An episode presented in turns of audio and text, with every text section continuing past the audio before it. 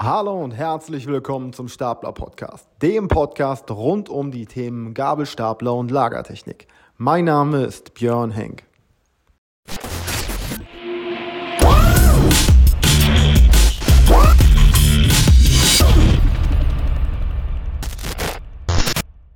Heute geht es um das Thema Europalette. Was zeichnet sie aus? Wie lange gibt es sie schon? Und so ein paar einfache Eckdaten dazu. Also, freu dich drauf.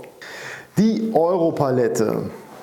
Ich habe mir so ein paar verschiedene Quellen rausgesucht. Also einmal habe ich einen Artikel, wo ich drauf gekommen bin, überhaupt auf das Thema. Und zwar ist der aus dem DHF-Magazin, der ist schon aus dem letzten Jahr, 60 Jahre Europalette. Wenn man sich jetzt überlegt, 60 Jahre Europalette, das Ding gibt es seit 1961. Seitdem hat man Maße für diese Palette standardisiert und seitdem gibt es eben auch schon standardisierte Maße, dann dementsprechend für Lastenaufnahmemittel. Also nicht nur für Gabelstapler, sondern auch für Hochhubwagen, Niederhubwagen und und und. Denn das eine muss ja zu dem anderen passen. Die Europalette ist ja das, was wir am meisten verwenden als Ladungsträger sozusagen im täglichen Geschäften. Dementsprechend sind halt auch die Hochhubwagen und Niederhubwagen darauf abgestimmt. So ein Niederhubwagen oder ein Hochhubwagen hat ja in der Regel eine Gabellänge von 115 cm und eine Außenbreite der Gabeln von 54 cm. Das kommt ja nicht ungefähr, sondern das ist eben abgeleitet aus dieser Europalette. Deswegen wollen wir uns die mal ein bisschen genauer anschauen. Diese Europalette hat ja ein Maß von 800 x 1200 mm Außenmaße und hat eine Höhe von 145 mm ungefähr. Wiegen tut das Ding zwischen 20 und 24 Kilo. Woher kommt das? Das kommt aus der Holzfeuchte. Jeder, der sich ein bisschen mit Holz auskennt oder schon mal was davon gehört hat, weiß, natürlich klar, lege ich das draußen in die Sonne, wird das trockener, hat es ein paar Mal drauf geregnet, saugt sich das Holz voll mit Wasser und die Palette wird eben dementsprechend schwerer. Daher kommt der Gewichtsunterschied. Es gibt für diese Standardpalette eine EN, eine europäische Norm. Die ist äh, EN, klar, Europa, aber es wundert mich, dass es nicht auch noch eine DIN-Norm dafür gibt. Und zwar ist diese EN die 13698-1 für eine mehrwerkfähige Transportpalette. Also 120 x 80, 144 mm hoch, Eigengewicht, genau. Sie besteht aus elf Brettern und neun Klötzen und wird von genau 78 geriffelten Nägeln zusammengehalten. Ich finde das immer spannend, das ist total super, ähm, dass man sogar die Anzahl an Nägeln dort ja, festschreibt. Ich bin sprachlos. Ähm, die Spalten zwischen den Brettern an der Oberseite der Europalette sind typischerweise 40 bis 43 mm breit.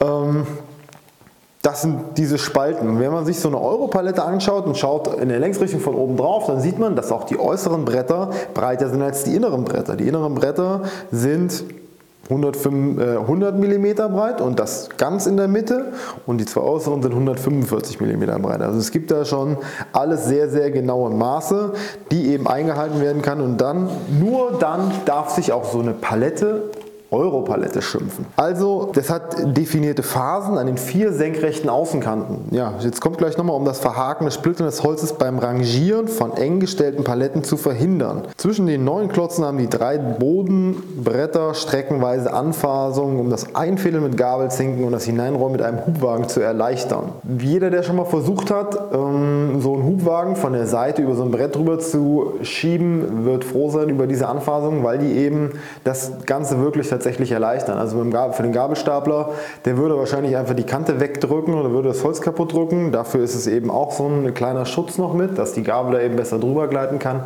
Aber um so einen Hubwagen von der Seite, gerade wenn man so eine Single-Rolle vorne hat und dann von der Seite reinzufahren, ist schon gar nicht so einfach. Wobei der Vorteil bei einer Single-Rolle natürlich ist, dass die Möglichkeit geringer ist, wenn man durch das zweite Brett durchgefahren ist und quasi zwischen dem zweiten und dritten Brett ist, dass man dann beim Hochpumpen das Brett nach unten rausdrückt. Wenn man jetzt so eine Tandemrolle hat, dann hat man halt zwei Rollen und dann ist der Platz, den man hinten zum Rangieren hat, nicht mehr ganz so groß. Und manche von diesen Hubwagen haben vorne an der Gabelspitze so eine Rolle dran, die das natürlich auch noch erleichtern. So eine kleine, in der Regel ist es eine kleine ja, Nylon-Kunststoffrolle oder sowas, die das Einfahren in solche Paletten noch erleichtern. Das ist eben genau dafür gemacht, um eben von der Seite in solche Paletten reinfahren zu können. Es ist eine Vier-Wege-Palette, das heißt, sie kann von allen vier Seiten mit Flurfördergeräten wie Gabelstaplern oder Hubwagen aufgenommen und befördert werden. Das hat man ja gerade, wie gesagt, von allen vier Seiten, zweimal Stirnseite, da hat man überhaupt gar keine, kein Hindernis zum Einfahren und eben von den Seiten kann man über das Brett, über das angefasste gut rüberfahren. Von EPAL, also das, die EPAL ist die Organisation, die die Europaletten überwacht. Es muss ja heutzutage alles überwacht werden, auch äh, Qualitätskontrolle mäßig. Und die EPAL ist die europäische Organisation, die gibt es jetzt seit mittlerweile 30, über 30 Jahren, glaube ich. Und die überwacht den Qualitätsstandard dieser Europaletten. Denn nicht jeder darf einfach eine Europalette machen. Es gibt knapp über 400, irgendwo weiter hinten stand das 418 oder sowas. Unternehmen in Deutschland, die nur Europaletten herstellen dürfen, weil die eben Standardmaße eingehalten werden müssen und weil da nur 17 Holzarten zur Fertigung von Paletten erlaubt sind. Dementsprechend darf nicht jeder so ein Ding machen und einfach sagen, ja, das ist eine Europalette. Nein, Qualitätsstandards sind da ganz wichtig. Die ähm, kommen, woher kommt das mit der Europalette? Das kommt auf, aus dem Bahnwesen. Also man hat, früher hat die Deutsche Bundesbahn ja viele Standards gesetzt für den Transport und da hat man das irgendwann abgegeben an diese EPAL, beziehungsweise aus diesen Standards hat man etwas entwickelt, was dann in der Europalette gemündet ist und dann durch die EPAL quasi kontrolliert würde. Also nach den Maßen der Europalette hat man dann später auch viele andere Dinge ausgerichtet, zum Beispiel die Innenmaße von Wechselbrücken. Also die Innenmaße von Wechselaufbaubehältern und Sattelzügen sind in der Regel 2,40 Meter, damit man eben drei dieser 80 cm breiten Paletten genau nebeneinander bekommt. Wer hat sich natürlich mal wieder nicht mit abgestimmt? Der Ami, ist doch ganz klar. Die ISO-Container, die es gibt, die sind eben nicht genau mit diesen Paletten ausfüllbar. Also die ISO-Container haben andere Maße als unsere Wechselbrücken oder als unsere LKWs. Dementsprechend sind da Europaletten nicht so das Maß aller Dinge, sondern eher daraufhin abgestimmte ISO-Paletten. ISO-Paletten, das können sein Containerpaletten, da gibt es die Typen F11 und F76 aus Kunststoff und Pressholz. Nur der Vollständigkeit halber. Auch diese Kennzeichnung der Europaletten ist eine, ist eine wichtige Geschichte und sagt eben so einige Sachen darüber aus. Das EPAL-Zeichen ist klar, aber es sagt halt auch aus, wer hat die Palette erstellt und aus welchem Herstellungsland kommt die.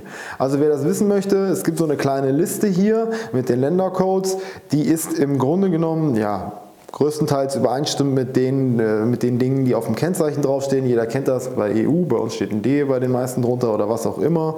Österreich, Belgien, Bulgarien und so weiter. Das ist eben auch mittels Feuer und Flamme, hätte ich was gesagt, auf diese Europaletten draufgepresst und man kann also daher dann gucken, wo kommt die Europalette her, wer hat sie hergestellt, wer hat sie gebaut. Und es darf auch nicht jeder eine Europalette reparieren. Wenn so eine Europalette kaputt ist, muss die auch in einem dieser Betriebe repariert werden.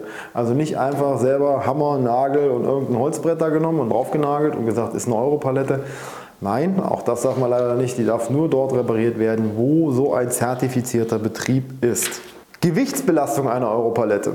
So, jetzt denkt ja jeder, oh, so ein Gabelstapler hebt 3 Tonnen, packe ich 3 Tonnen auf so eine Europalette drauf.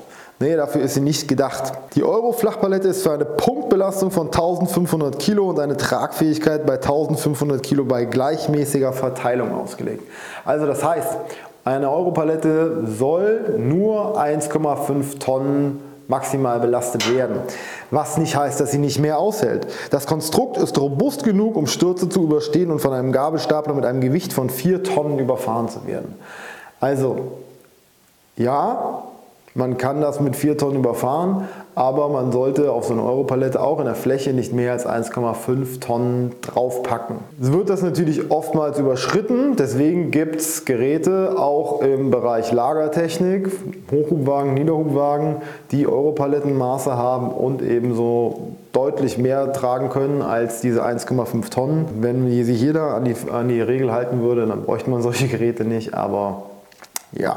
Aus eigener Erfahrung heraus, also ich habe eine Zeit lang in der Spedition gearbeitet und weiß dementsprechend, ähm, wie die Dinger behandelt werden. Die sind schon echt robust, was die Last von oben anbelangt, wenn man sie auch vernünftig behandelt. Also werden sie zu nass geworden sind und man belastet sie dann oder wenn sie zu stark ausgetrocknet sind und man belastet sie dann punktuell. Das heißt, nicht mit dieser Flächenlast, dann ist das schon, dann können die auch brechen, aber ansonsten sind die extrem robust. Also diese vier Tonnen, ich glaube, da kann auch durchaus in mancherlei Hinsicht mehr als diese vier Tonnen drüber fahren. Aber das ist eben so eine Ansage, eine Angabe, die die hier gemacht haben. Und Ich glaube dem, auf jeden Fall.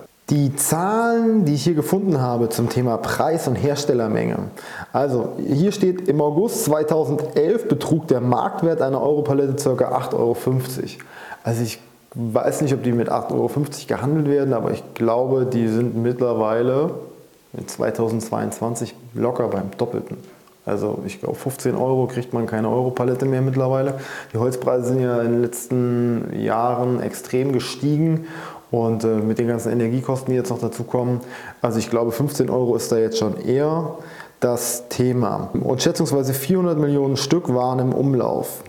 Wow, das muss man sich mal vorstellen. 400 Millionen Europaletten sind im Umlauf. Äh, unfassbare Zahlen. Also in Deutschland gibt es fast 440 Palettenhersteller, die 2018 insgesamt 111 Millionen Paletten herstellten. Also, okay, wow.